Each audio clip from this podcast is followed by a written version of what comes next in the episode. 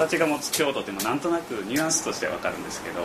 それが一体何なのかっていうのを知ってそれが例えば住宅レベルとかあるいは超高層とかっていうもののそのスケそれこそスケールですけどによって形の強度っていうものを支える条件みたいなものが変わるのかどうかっていうのを、まあ、聞きたかったって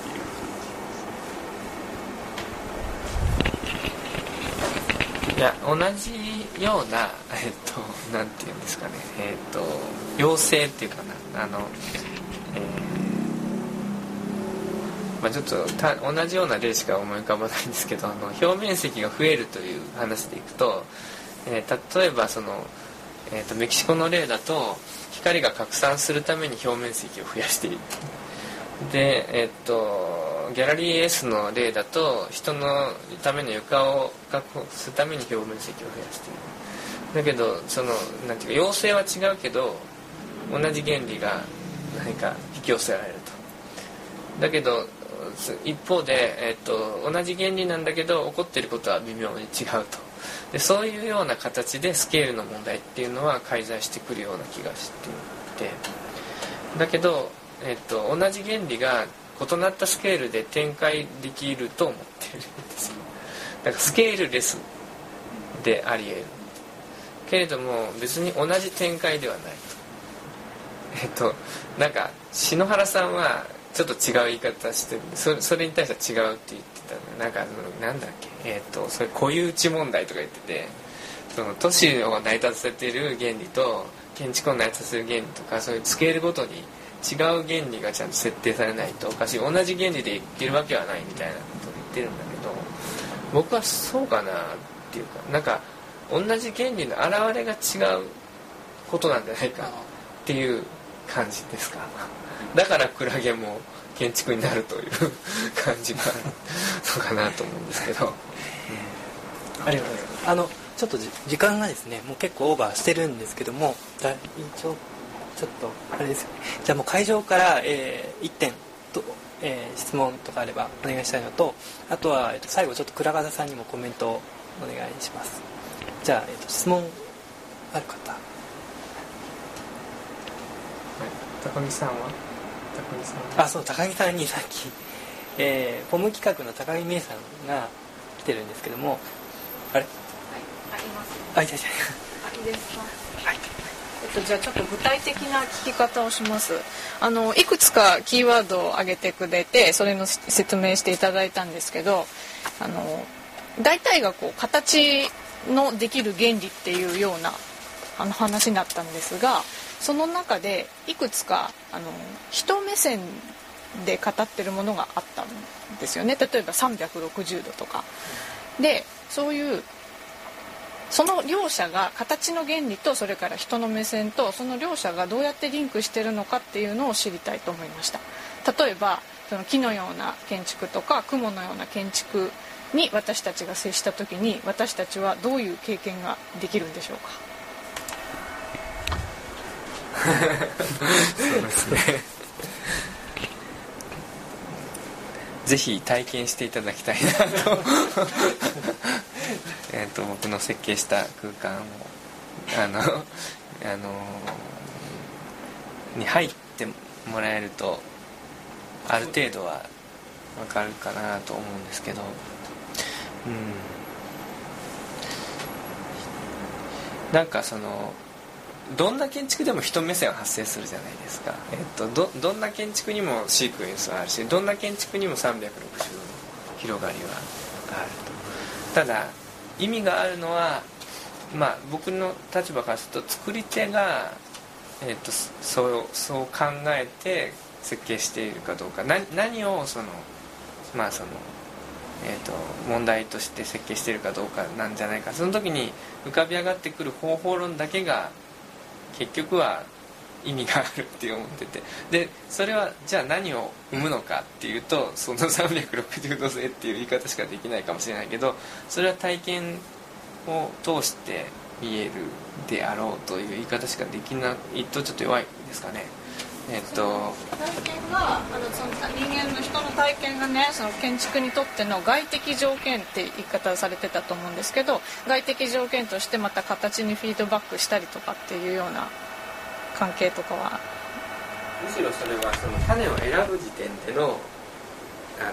なんていうか考慮事項になるんじゃないかっていうかえっ、ともともとどういうそのせせ成長の仕方っていうのを仮定すればいいのかっていうところでの思考にそのその中で起こるであろうことの音声みたいなものが介在してくるという感覚感じなんですけどね。最初あの一番最初のてあの実践とあの点線で書いてた図があったじゃないですかあれのあのじゃあ実践の部分がこう建築の形やとしたらあの点線の部分っていうのも、まあ、じゃあ人の行動とか行為だと考えてそこをこう織り込んで建築の形を決めてるっていう感じ。えー、とそれは大型になるものと目型になるものっていう意味ではさまざまなレベルがあるので今のその、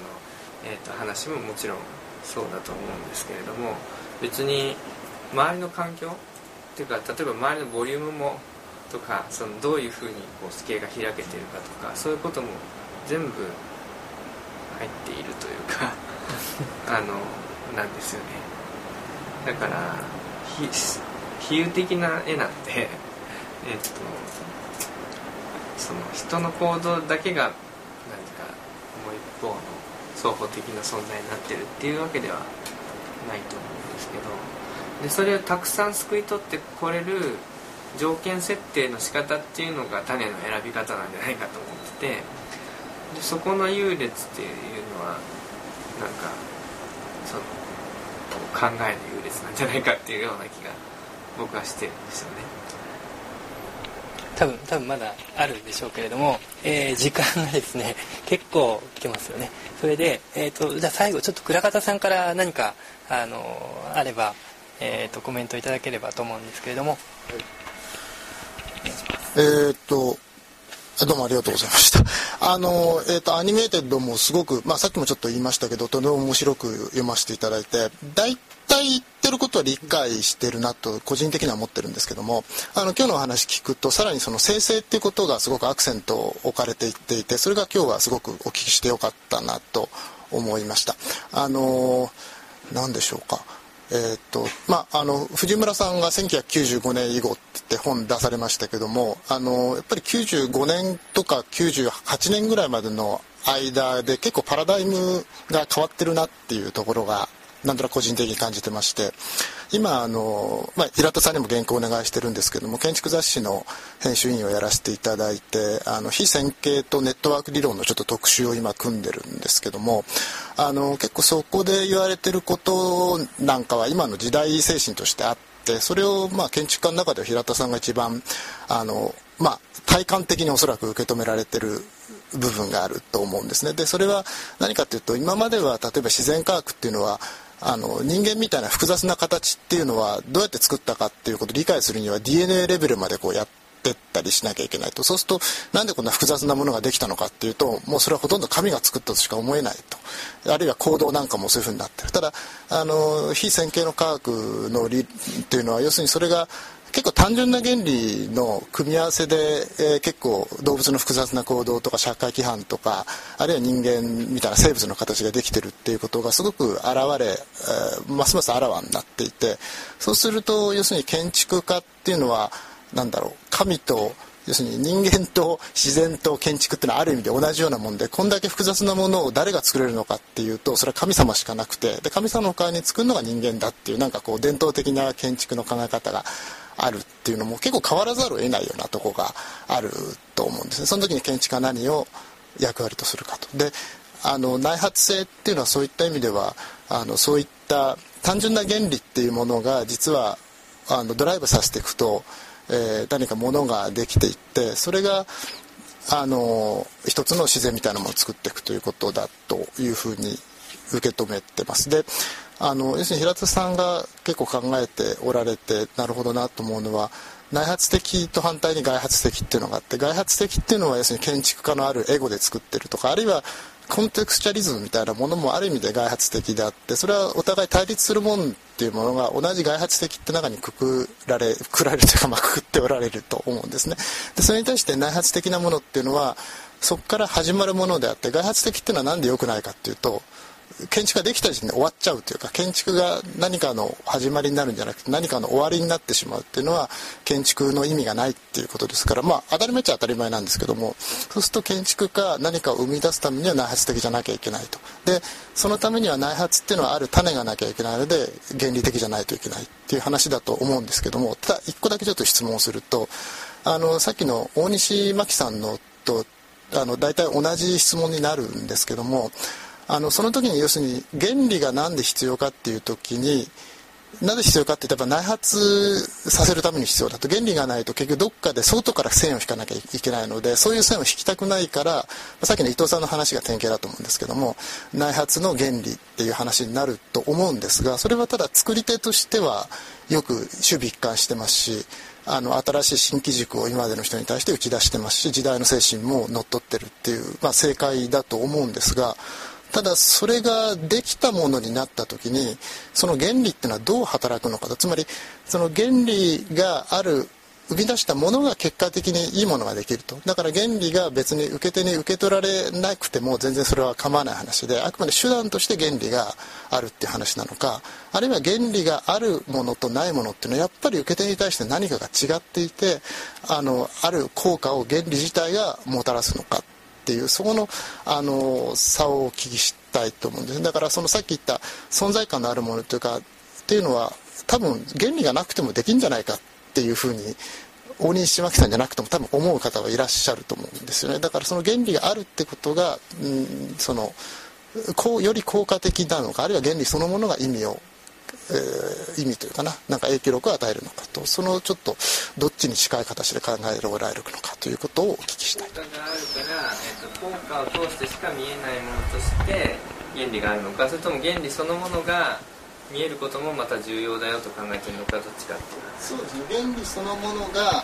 何か原理があるものとないものを考えた時に、えー、あるものの方がいいものができるって話なのかあるいはあの原理そのものがなんか受け手の側にどっか感じられたりなんかしていい方向になるのかっていうそのどっちだっていう原理と近いのかっていうことですかね。うんあの両方ですという。うんうんうんうんえーと、効果なのかその文字通りのものなのかっていうとという意味で言うとそのリテラルとフェノメナルの対立もあると思うんですけど僕はその両方なんていうかそのだから例えばねその飛騨って言った時に、うん、えーと、ちょっと現地の話からずれちゃうかもしれませんけどえっ、ー、となんていうか現象として飛騨上のことが起こってるっていうことと,、えーと、文字通り飛騨を造形として作るっていうことは違うっていう見方が一方であると思うんですよ。でそれは僕も違うと思うん